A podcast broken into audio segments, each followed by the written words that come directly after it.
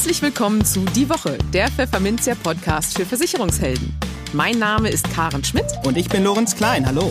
Jede Woche gibt's hier von der Chefredaktion was auf die Ohren. Hier kommen die wichtigsten Themen der Woche, die unsere Branche und uns bewegt haben.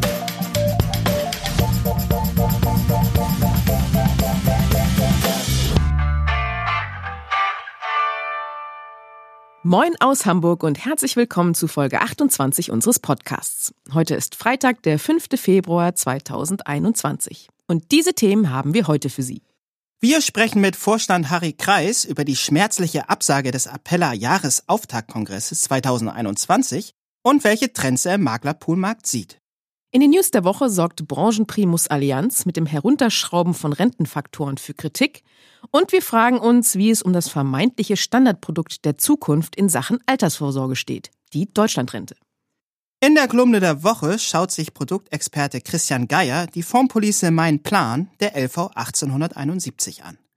Und für unser Schwerpunktthema für den Monat Februar, Social Media, erklärt Versicherungsmaklerin Marlene Drescher, wie sie es geschafft hat, Instagram zu einem bedeutenden Kanal für ihre Neukundenakquise zu machen. Aber bevor es losgeht, wie immer, vielen Dank an unseren Sponsor, die Zürich Gruppe Deutschland. Im Gespräch. Für mich ist das, als würden Weihnachten und Geburtstag auf einmal ausfallen, erklärte Appella-Vorstand Harry Kreis kürzlich in einer Pressemitteilung. Es geht um den traditionellen Jahresauftaktkongress, den der Maklerpool aus Neubrandenburg Corona-bedingt absagen musste. Wie Appella mit dem Verzicht auf eine O-Ton der wichtigsten und besten Vertriebsveranstaltungen im deutschen Finanzdienstleistungsmarkt umgeht und welche Herausforderungen den Pool aktuell und künftig beschäftigen, darüber sprechen wir mit Harry Kreis im Interview. Hallo Harry Kreis, schöne Grüße aus Hamburg. Hallo Herr Klein, schöne Grüße aus Neubrandenburg aus dem verschneiten Neubrandenburg, wenn ich das noch erwähnen darf. Ja, das darf ich hier auch für Hamburg sagen, ausnahmsweise mal. Ja, Herr Kreis, der Maklerpool Appella ist im Markt bekannt für seinen traditionellen Jahresauftaktkongress, den es bereits seit 15 Jahren gibt. Zuletzt fand dieser Ende Januar 2020 statt. Doch zu einer Neuauflage des Veranstaltungsklassikers im neuen Jahr ist es nun Corona-bedingt nicht mehr gekommen. Wie gehen Sie mit dieser unsicheren Situation um bei Appella und warum haben Sie sich dagegen ausgesprochen, den Kongress durch ein Online-Format zu ersetzen? Dieser Jahresauftaktkongress, Sie sagten es ja, den wir seit 15 Jahren jetzt machen, hat sich in dieser Zeit ähm, ja immer weiterentwickelt und ist, so äh, spiegeln mir das auf jeden Fall ähm, unsere Teilnehmer, aber auch vor allen Dingen äh, Vertreter von Gesellschaften wieder, ähm, die beste Vertriebsveranstaltung, die es auf dem deutschen Finanzdienstleistungsmarkt gibt. Und die ähm, Vertreter der Gesellschaften, die nehmen ja sozusagen an allen äh, oder an den meisten Veranstaltungen auch unserer äh, Mitbewerber teil und können das, glaube ich, auch ganz gut einschätzen. Die Veranstaltung ist, und das muss man eben an dieser Stelle sagen, alles selbst gemacht, also self-made sozusagen. Wir haben da keine Agentur dran, die uns da in irgendeiner Form die Vorbereitung oder Durchführung organisiert. Das machen wir alles selbst. Und ähm, ja, es ist eine unglaubliche Mischung aus ähm, fachlichen Input. Ähm, wir haben es äh, in den letzten Jahren, seitdem es also diese ähm, ja, Bestundung oder damals Bepunktung gab, immer wieder äh, hinbekommen, dass unsere Teilnehmer, die dort äh, eine Woche vor Ort sind, auch das ist ja ein Novum, finden Sie mal Teilnehmer, die sich eine Woche Zeit nehmen für ihre Ausbildung. Ähm, die sind dann in dem Jahr durch mit ihren, mit ihren äh, entsprechenden Nachweisen. Und wir haben in allen vier Segmenten, also ähm, nicht nur im 34D, sondern auch im I oder für die äh, Haftungsdachmakler, äh, äh, auch in diesem Bereich für die KWG 32 Lizenz und auch für den äh, C entsprechende Nachweise führen können. Also fachlich ist das schon auf einem sehr hohen Niveau, aber das, äh, das Wichtigste dieser Veranstaltung ist also dieser Mix mit echten Beziehungsmanagement. Also wir stehen einfach auf, der, auf dem Standpunkt, ähm, gelingt die Beziehung, gelingt auch das Geschäft. Und diese Abwechslung, wie gesagt, zwischen, ja, zwischen fachlichem Input und auch dieser, dieser Beziehung der Menschen untereinander, das das war uns immer wichtig. Und aus dem Grund fällt es uns natürlich schwer, so etwas abzusagen. Wir haben es dann erst verschoben. Aber die Situation, ähm, die jetzt natürlich uns alle eingefangen hat, und auch behindert in, den, in dieser Sache hat es einfach, äh, wir mussten es absagen. Also wir konnten es nicht äh, nochmal verschieben, das wollten wir nicht. Ja, Stichwort Absage. Auch die Fondsfinanz aus München gab kürzlich bekannt, dass man die MMM-Messe im März absagen werde, um sie in die zweite Jahreshälfte zu verschieben, ohne dabei ein genaues Datum zu nennen. Eine digitale Messe soll es aber definitiv nicht geben. Ja, bestärkt Sie das in Ihrer Entscheidung, keine derartige Online-Veranstaltung zu planen? Da würde ich sagen, äh, weder noch. Also wir schauen ja nicht auf die Konkurrenz, was machen die und wie machen wir es. Also für uns ist es so, der Mensch ist ein soziales Wesen, so glauben wir das. Dieses ganze Beziehungsmanagement in einer Veranstaltung zu packen, die online gebracht wird, ich glaube, das wird ähm, so nicht möglich sein. Und deswegen, ähm, ja, das ist einfach so, es zeigt den allgemeinen Konsens, wenn man das jetzt mit, äh, mit der Entscheidung der Kollegen ähm, vergleicht sozusagen. Aber wie gesagt, das ist nicht für uns der Grund. Für uns ist der Grund, dass der, dass der Spirit dieser Veranstaltung online nicht übertragbar ist. Ich glaube, dass es mittlerweile einen Stau gibt, und wir werden es erleben, dass die Menschen äh, mit ganz, ganz großen Erwartungen wieder äh, in solche Formate ähm, wie Konzerte im übertragenen Sinne und bei uns eben auf solche Veranstaltungen gehen, um diese Ganzheitlichkeit der Geschäftsbeziehung einfach pflegen zu können.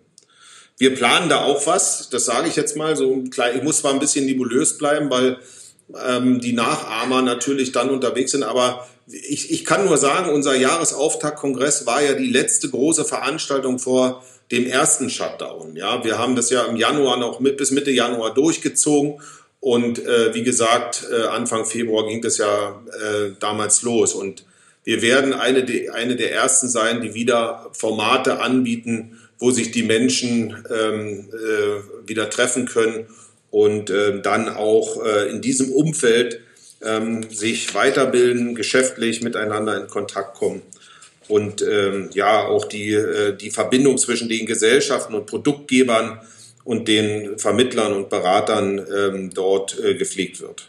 Okay, das heißt ja schon, Sie müssen eigentlich immer am Ball bleiben. Was tut sich im Markt? Äh, neue Formate sich überlegen, planen. Ja, welche Trends können Sie denn aktuell heraushören, wenn Sie mit Ihren Partner, Maklern oder anderen Vermittlern sprechen? Etwa in Bezug auf Prozesse, Services, ähm, ja, was bedeutet das für Ihre Arbeit bei Appella? Wenn Sie jetzt hier ganz speziell das Thema technischen Support ansprechen, dann ist das ja nicht nur ähm, ab jetzt oder im Zusammenhang mit Corona für uns eine, eine wichtige Aufgabe. Alle erfolgreichen Pools, ähm, so wie Appella natürlich, äh, verstehen sich ja als Dienstleister in der Vermittlerkette von Finanzdienstleistungen. Und ähm, wir wollen natürlich direkt am Prozess unterstützen ähm, und technische und auch digitale Prozesse sind ja, wenn man das, äh, wenn man die Entwicklung der letzten Jahre äh, sich anschaut, einfach nicht mehr aus diesem Markt wegzudenken. Ja, wir haben gerade jetzt ähm, uns ähm, strategisch mit einem ähm, sehr erfolgreichen Marktteilnehmer ähm, für äh, Beratungstechnologie ähm, zusammengeschlossen haben, eine und aus unserer IT und der, der Firma ähm, eine neue IT-Firma sozusagen gegründet, wo wir uns ganz speziell genau auf diese Prozesse konzentrieren wollen. Äh, unsere Firma heißt Keyvons. Ähm, und wir wollen über diese sogenannte oder sozusagen hauseigene IT-Gesellschaft ähm, einfach diese ganzen Prozesse, die es, die ein Vollsortiment da, wie wir es sind, abzubilden hat, einfach up to date und besser ähm, ja, abbilden. Ja, wir, ich will da nur als Beispiel nennen, ähm, diese Themen, die jetzt gerade ganz aktuell sind in der Beratung, wie äh, die DIN-Analyse oder Online-Beratungstools, die wir unseren Maklern zur Verfügung stellen. Aber ich, man darf auch nicht die Basics vergessen, wie eben eine effiziente Verwaltung, ähm, dass der Makler alles auf einen Blick hat, den Kunden also effizient äh, mit den neuen Medien verwalten kann und ähm, äh, was immer und ganz, ganz wichtig für alle und nicht selbstverständlich ist, das, äh, das hören wir immer wieder von Marktteilnehmern, die zu uns wechseln und nach einem Jahr dann also erstaunt sind, wie pünktlich und wie schnell und wie genau abgerechnet wird. Ja, also wir haben dort ähm, gerade jetzt zum Jahresende ein, unser, unser Support sozusagen ähm, controlled und wir haben eine Fehlerquote ähm, bei immerhin etwa 4,5 Millionen Abrechnungsposten von 0,002 Prozent. Das ist dann schon extrem und, und wie gesagt, diese Basics, die müssen stehen und dann kommt natürlich diese ja, diese technischen äh, Support-Geschichten, diese für die Beratung zur Verfügung stehenden äh, Module, die wir einfach mit einbinden und das alles, ähm, ja, das sind äh, große, große und dicke Bretter, die wir da bohren und ähm, ich glaube auch, dass genau an dieser Stelle ähm, sich in den nächsten Jahren die Spreu vom Weizen trennen wird, denn das sind große Investitionen, die man führen muss, um diese Prozesse abzubilden. Also wir sehen da schon Konzentrationsprozesse, dass ähm, die Großen in der Lage sind, diese Investition zu fahren und, und äh, dass man da mitspielen kann. Das hat am Ende auch etwas mit Geld zu tun. Das ist, äh, ist so. Okay, also Sie erwarten also, dass es eine Konsolidierung weiter geben wird, eine sich verschärfende Konsolidierung. Und ja, wie viele Marktteilnehmer haben wir denn in fünf Jahren dann nur noch bei den Maklerpools? Äh, mindestens fünf und, und vielleicht auch 15 aber irgendwo dazwischen wird, wird wohl die Wahrheit liegen. Also ich habe damals äh, etwas von zehn gesagt und da glaube ich auch ähm, dran, dass es äh, zehn große Marktteilnehmer geben wird und das ist auch schon seit vielen Jahren ähm, eine der wichtigsten Ziele, die wir äh, verfolgen bei Appella. Ähm, wir, wir müssen nicht äh, die größten und, und, und äh, schnellsten oder was auch immer sein. Wir müssen solide arbeiten, aber wir wollen natürlich unter den Top Ten der großen Anbieter an diesem Markt äh, äh, sein. Und das gelingt uns jetzt schon äh, mehr als zehn Jahre. Und darauf sind wir auch stolz. Also wir sind seit 26 Jahren am Markt, wie Sie ja vielleicht wissen. Und wir haben in jedem Jahr etwas ähm, dazu gewonnen. Wir haben in jedem Jahr Gewinn gemacht. Wir haben nicht einmal Verluste gemacht. Und äh, ja, und sind komplett eigenkapitalfinanziert. Also auch das ist ja mal eine Botschaft äh, äh, wert, die ich gerne äh, an die Hörerschaft gebe. Ja, dann für die Zukunft alles Gute aus Hamburg. Vielen Dank für das Gespräch, Harry Kreis. Vielen Dank. Die News der Woche Teil 1. Ja, das Niedrigzinsumfeld. Es begleitet uns nun seit über zehn Jahren und hinterlässt in der Altersvorsorge so manchen Sparers deutliche Spuren. Auch rund 750.000 Kunden der Allianz Lebensversicherung hat es nun getroffen. Denn bei ihnen startet ab März 2021 die Auszahlphase für ihre Privatrente der Allianz. Und dabei wird weniger rumkommen als gedacht. Denn der Marktführer schraubt den Rechnungszins von 1,75 auf 1,25 Prozent runter, berichtet diese Deutsche Zeitung, was sich auch auf den Rentenfaktor und damit auf die Privatrente auswirkt. Um 9 Prozent wird die Rente im Schnitt geringer ausfallen, heißt es von dem Versicherer. Dazu kommt noch der Betrag aus der Überschussbeteiligung, so ein Sprecher des Versicherers gegenüber der Zeitung. Dieser könne bei schlechtem Verlauf der Kapitalmärkte aber auch wegfallen. Warum macht die Allianz sowas? Der Sprecher begründet den Schritt mit der anhaltenden Zinsflaute. Für die Absicherung des Rentenfaktors müsse der Versicherer mehr Geld in sichere Anlagen wie Staatsanleihen stecken, je näher der Beginn der Rentenzahlungsphase rücke, erklärte er. Das Problem? Dafür gibt es aber kaum noch Zinsen oder sogar Negativzinsen. Durch die Senkung des Rentenfaktors müsse man weniger Mittel umschichten und die Renditechancen könnten wieder steigen, fügt der Unternehmenssprecher hinzu. Und wie kommt das Ganze am Markt an? Bei unseren Lesern überwiegt das Verständnis für den Schritt des Versicherers. Leider wird es jedem Versicherer so ergehen, dass er Leistungen herabsetzt oder irgendwann auch verwehren muss, schreibt ein Leser auf Facebook. Wenn andere Versicherer jetzt in der anhaltenden Niedrigzinsphase nicht reagieren, werden sie kurz oder lang vom Markt verschwinden, ergänzt ein anderer. Erwartungsgemäß erntet die Allianz aber auch Kritik. Einer unserer Leser schreibt auf unserer Facebook-Seite kurz und knapp Saftladen zu der Meldung. Ein anderer formuliert, Allianz ist für Altersvorsorge absolut untauglich.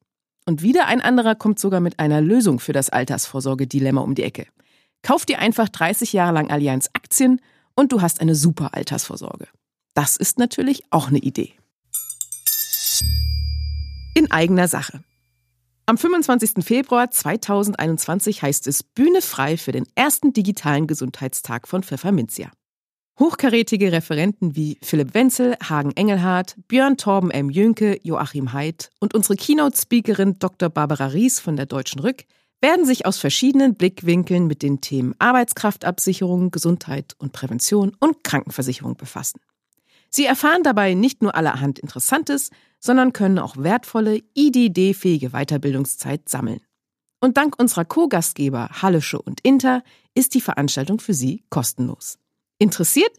Dann schauen Sie auf der Veranstaltungswebsite vorbei und melden Sie sich direkt an unter www.gesundheitstag.pfefferminzia.de. Die Kolumne. Im Dschungel der Versicherungstarife ist es schwierig, die Perlen zu finden. Christian Geier, Vorstand der FP Finanzpartner AG und dort unter anderem zuständig für die Produktauswahl, stellt für Pfefferminzia daher regelmäßig ein Produkt vor und gibt seinen Senf dazu. Dieses Mal die Rentenversicherung Mein Plan der LV 1871. Dem Münchner Versicherer sei damit ein in vielen Belangen modernes, innovatives und stimmiges Altersversorgungsprodukt gelungen, so sein Fazit. Aber hören Sie selbst. Rockt der Tarif Mein Plan der LV 1871 wirklich? Den mittelalten Kollegen im Saturday Night Look mit dem sexy Hüftschwung sieht man seit über einem Jahr fast überall, wo sich Finanzdienstleister online, in Zeitschriften oder auf Messen bewegen. Darunter stehen dann Slogans wie wirkt angestaubt, wird aber ihr Leben rocken. Rein musikalisch passt das zwar nicht zum Outfit, die Botschaft aber ist klar. Die LV 1871 aus München ist davon überzeugt, dass ihr mit Mein Plan ein großer Wurf gelungen ist.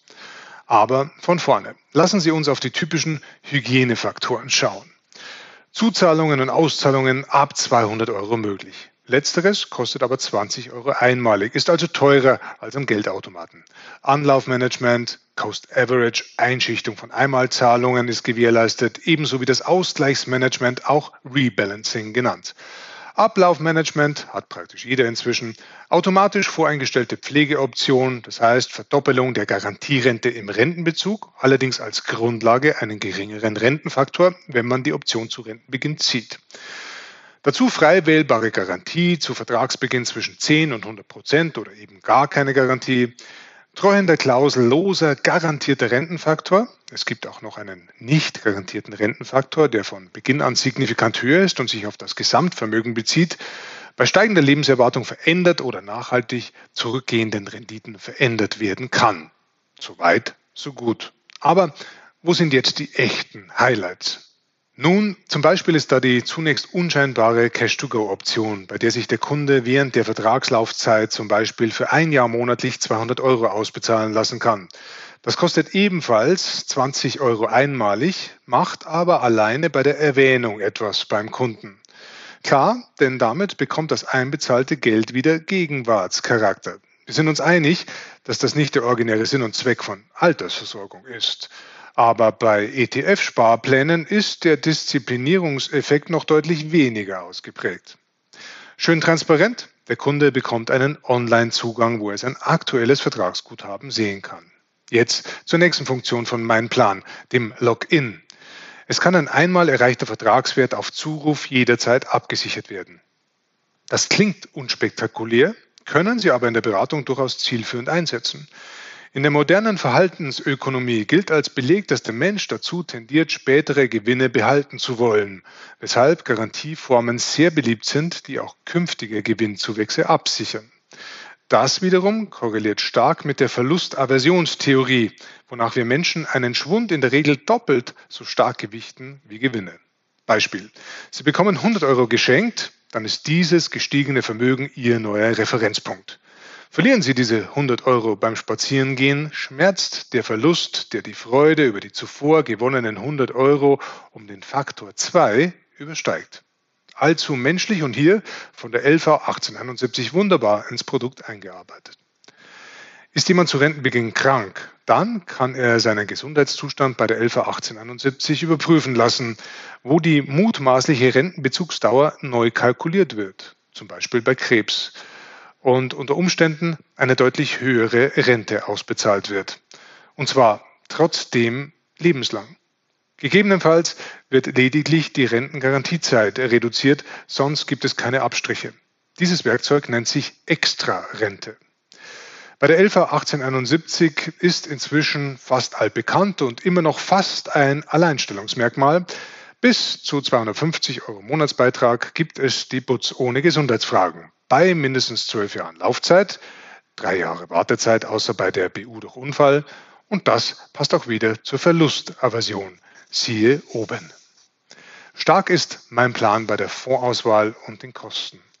Neben den inzwischen üblichen Dimensional ETFs war die 111871 der erste Anbieter von Indexfonds des Asset Managers Vanguard.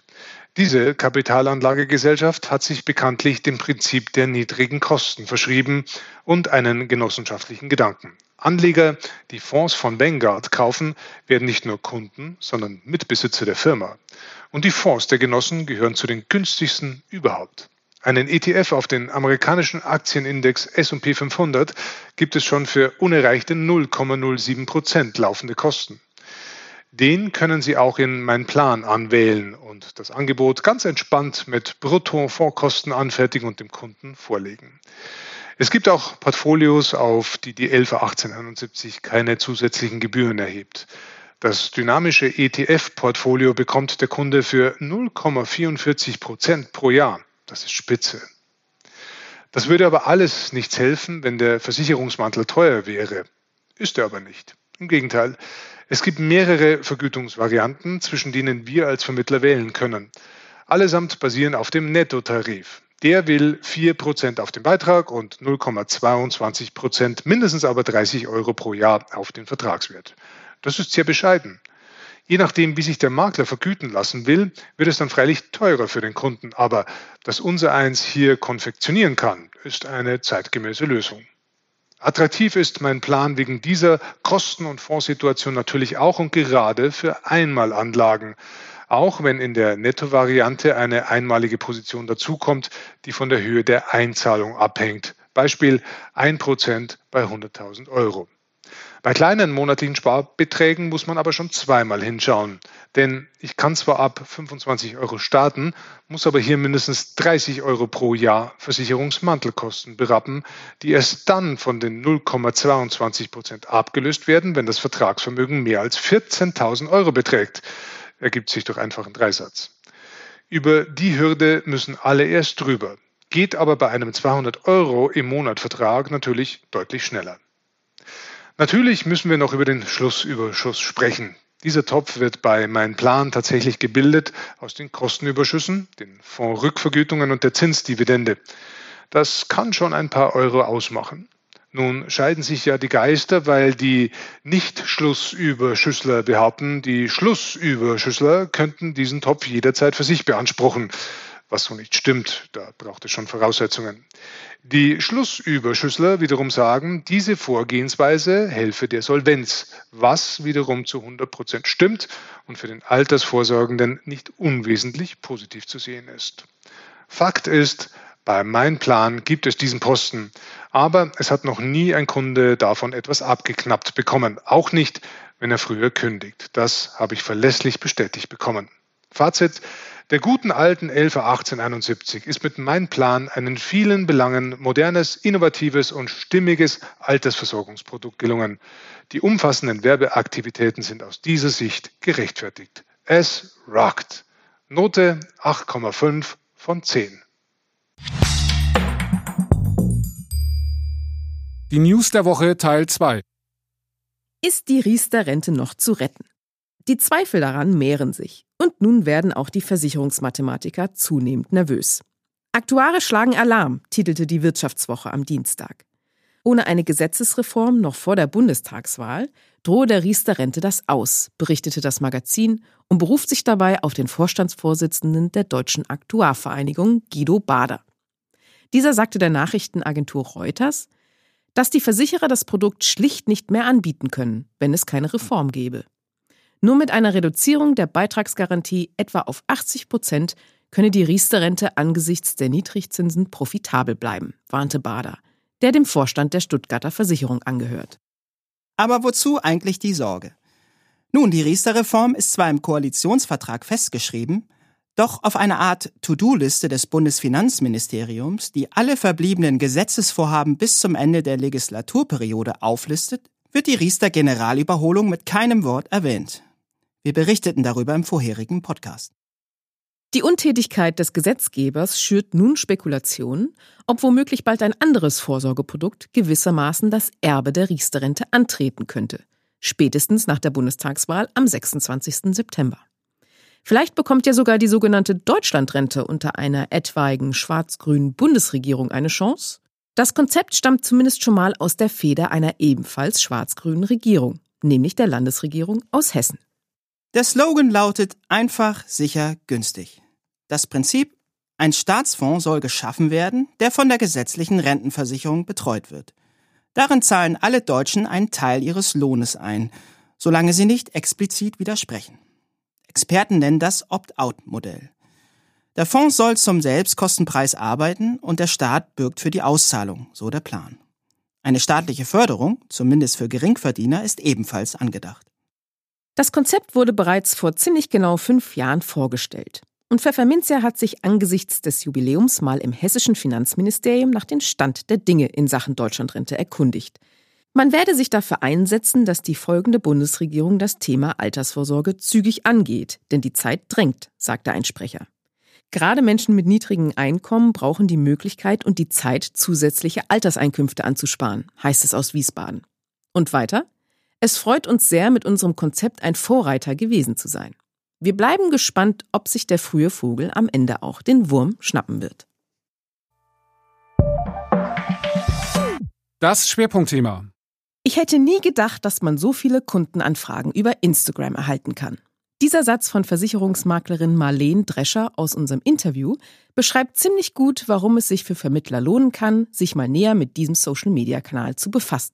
Facebook war ein bisschen öde geworden, die Reichweiten dort überzeugten die Maklerin auch nicht mehr großartig. Also stieg Drescher 2019 beruflich bei Instagram ein. Das hat sich für sie gelohnt. Allein im Januar 2021 kamen rund 30 Neukunden über Instagram auf Marlene Drescher zu. Was das Bildportal so spannend macht und welche Tipps die Maklerin für Kolleginnen und Kollegen hat, die sich dort auch mal versuchen wollen, erzählte uns Drescher im Interview. Hallo Frau Drescher und herzlich willkommen im Podcast. Hallöchen, Grüße aus Thüringen. Ja, Sie sind ja seit vielen Jahren schon erfolgreich auf Facebook aktiv, hm, haben sich dann 2019 auch dazu entschlossen, sich mal auf, auf Instagram zu versuchen, sich da mal mit dem Thema zu befassen. Was hat Sie denn zu diesem Schritt bewogen damals? Also ich war ja zu diesem Zeitpunkt schon privat auf Insta äh, einige Zeit unterwegs und hatte mir dann gedacht, okay, dann teste ich das jetzt auch mal ähm, im Businessbereich. Ähm, ich fand äh, da zu diesem Zeitpunkt die Umsetzungsmöglichkeiten des Contents auf Insta schöner. Also da gibt es ja doch mittlerweile und auch damals schon vielfältigere Möglichkeiten. Facebook war so ein bisschen eingeschlafen und auch die Reichweite auf Facebook mit den Firmenseiten ist ja nicht mehr wirklich ähm, so dolle und somit habe ich mich mal in das Abenteuer Instagram gestürzt. Wie, wie sahen da Ihre ersten Gehversuche aus? Was haben Sie da vor allem gepostet und wie kam das so an? Ähm, die ersten Gehversuche sahen natürlich noch nicht so professionell aus, wie das vielleicht heute der Fall ist. Ich habe die ersten Beiträge auch natürlich drinnen gelassen. Ähm, aber im Prinzip ist das ja immer ein roter Faden. Also ich äh, fokussiere mich da auf Storytelling, erzähle aus meinem Leben als Versicherungsmaklerin von äh, Schäden, von Kundenthemen, von Kundenfragen und versuche das dann in Content umzuwandeln und ähm, ja auf diesen Plattformen äh, darzustellen. Und so habe ich das dann damals auch gemacht. Und was haben Sie so für Lehren aus den ersten Posts gezogen? Vergleich zu, was Sie dann heute vielleicht eher posten als damals? Mhm. Also ich glaube schon, dass man das alles ein bisschen professionell und sauber und auch fürs Auge angenehm gestalten muss. Ähm, bei den ersten Beiträgen habe ich einfach irgendwelche Fotos gemacht von Versicherungsbedingungen zum Beispiel und habe da Fragen geklärt und das sah alles noch ziemlich wild aus. Ähm, dann habe ich irgendwann angefangen, also im ersten Jahr von 2018 bis 2019 ähm, hatte ich überhaupt gar keine ähm, Routine da und das Account war auch nicht ordentlich äh, aufgeräumt. Es war also ein wildes Durcheinander und dann hat man mal was gepostet und dann wieder zwei Wochen nicht und dann wieder irgendwas und Stories habe ich eigentlich so gut wie gar nicht gemacht.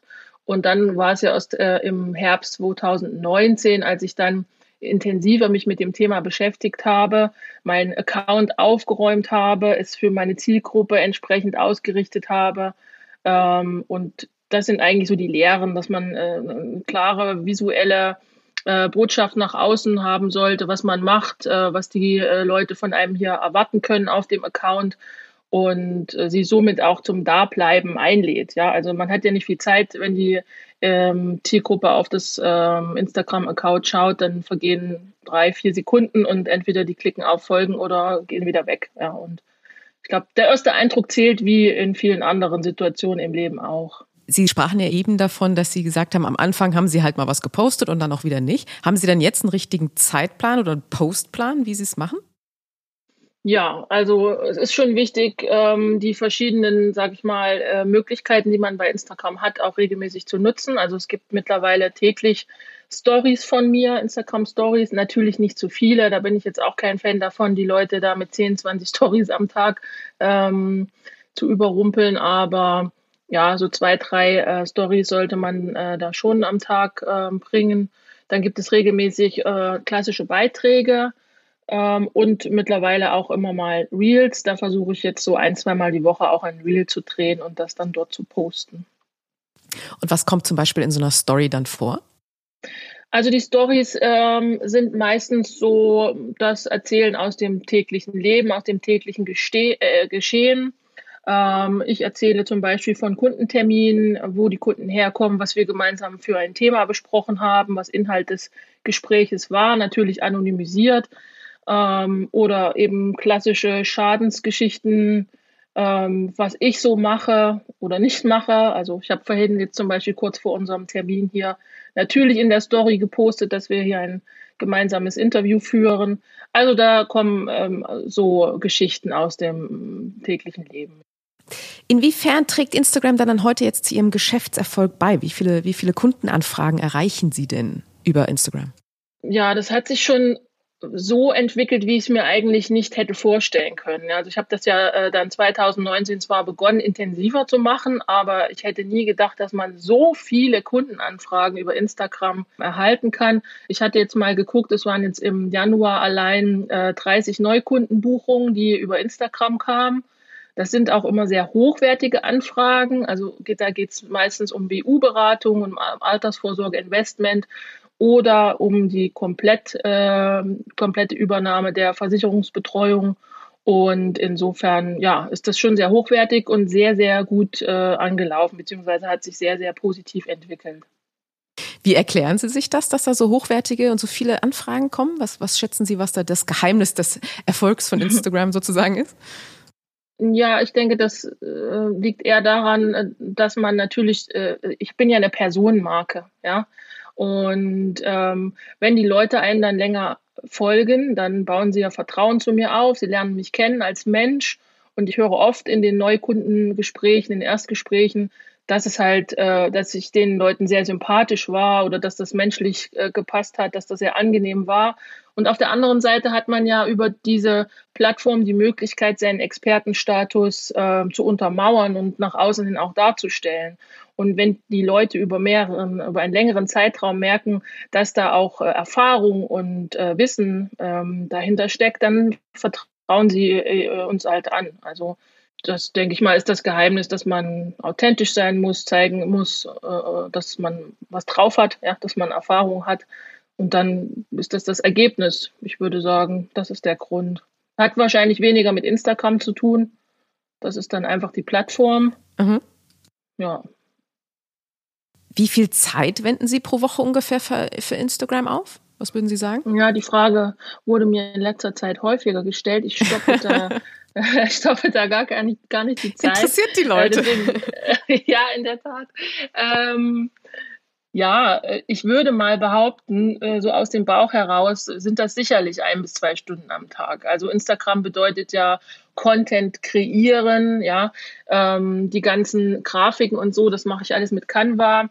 Und wenn man dann an so einer Grafik sitzt, da kann natürlich auch schon mal Zeit ins Land gehen, gerade wenn man detailverliebt ist und so eine kreative Ader hat wie ich. ähm, ja, dann geht es ja darum, auch Nachrichten zu beantworten, Kommentare zu beantworten, äh, den Content zu posten und dann darauf zu reagieren. Also ich würde sagen, ein bis zwei Stunden am Tag sind das auf jeden Fall. Aber wenn man diesen Weg geht und, sage ich mal, sich als Online-Versicherungsmaklerin oder Versicherungsmakler ähm, äh, fokussiert, dann gehört das einfach mit dazu zum normalen Tagesablauf, zum, zur normalen Arbeit. Das sollte man dann einfach so annehmen und äh, entsprechend dann integrieren. Was würden Sie denn Kolleginnen und Kollegen empfehlen, die jetzt auch mal bei Instagram Fuß fassen wollen oder sich mal ausprobieren wollen? Was wären so Ihre Tipps? Ja, das kommt ja in der Tat sehr oft vor, dass mich Kollegen und Kolleginnen anschreiben und mich fragen, hey, tolles äh, Account, wie hast du das geschafft? Ähm, was muss man tun? Ähm, ja, das kommt auf jeden Fall nicht über Nacht. Deswegen ist immer mein erster Hinweis, bleibt dran an der Sache. Wie ich vorhin schon gesagt habe, ähm, man muss das als langfristiges Projekt sehen. Man muss sich da wirklich täglich damit befassen, täglich sich zeigen, ähm, täglich Content kreieren, zumindest auch am Anfang. Später kann das vielleicht auch mal äh, zwei, dreimal die Woche sein. Aber wie eben schon erwähnt, Instagram sollte zum, zur täglichen Arbeit dazugehören. Ähm, also das ist der erste Punkt. Ähm, und der zweite Punkt ist das Thema authentisch sein. Ja, sich als Mensch dort zeigen, damit die Leute einen kennenlernen können ähm, und Vertrauen aufbauen. Das ist auch ganz wichtig, finde ich. Und der dritte Punkt halt Expertenstatus untermauern, nützlichen Content liefern, äh, der die Zielgruppe interessiert, äh, der für die Zielgruppe wichtig ist.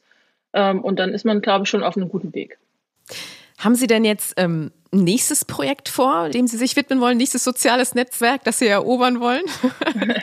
Also nein, eigentlich nicht. Ähm, ich bin mit Instagram sehr, sehr zufrieden. Facebook habe ich äh, deutlich runtergefahren. Ähm, und ich hatte ähm, ein äh, lustiges äh, Ereignis. Letztes Jahr hatte ich mal auf TikTok ein äh, Video gepostet. Das ja. war mein erstes und das hatte direkt 60.000 Aufrufe, also es ist direkt oh. viral gegangen. Ja. Und dann hatte ich kurz überlegt, ob ich das mit TikTok vielleicht noch parallel laufen lasse aber dafür habe ich einfach die Zeit nicht. Und äh, wenn ich jetzt ab und an die Reels auf Instagram äh, poste, dann gehen die auch parallel auf TikTok äh, hoch. Aber mein Fokus wird nach wie vor auf Instagram bleiben und dann schauen wir mal, was die nächsten Jahre, wie sich TikTok entwickelt. Ähm, ich sag mal, sag niemals nie, vielleicht ähm, wird das dort auch noch mehr, aber erstmal nicht. Okay, also immer, immer am Ball bleiben und mal gucken, was noch so kommt. Ja, genau. Das Leben ist Veränderung. So ist es. Alles klar. Vielen Dank, liebe Frau Drescher, für das spannende Gespräch. Sehr gerne.